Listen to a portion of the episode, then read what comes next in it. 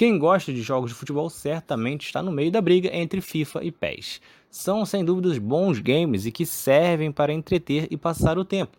Porém, nenhum desses consegue ser tão completo quanto o Football Manager disponível para computador.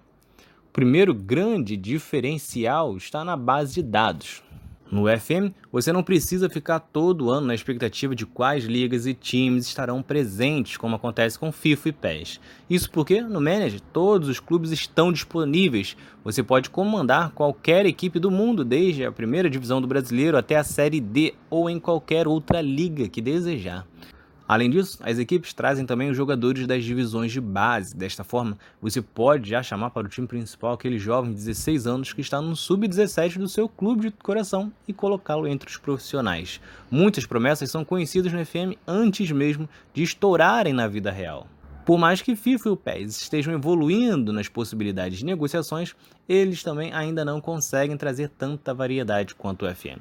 Isso porque no Manager existe possibilidade de pagar os jogadores a prazo e também oferecendo variados bônus, como ocorre na vida real, que aumenta o valor de compra caso o atleta faça um determinado número de partidas ou gols.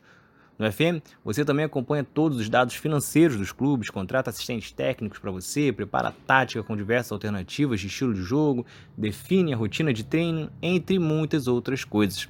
Você está presente em todos os momentos de um gerenciamento de um clube de futebol, incluindo estar à beira do campo comandando a equipe.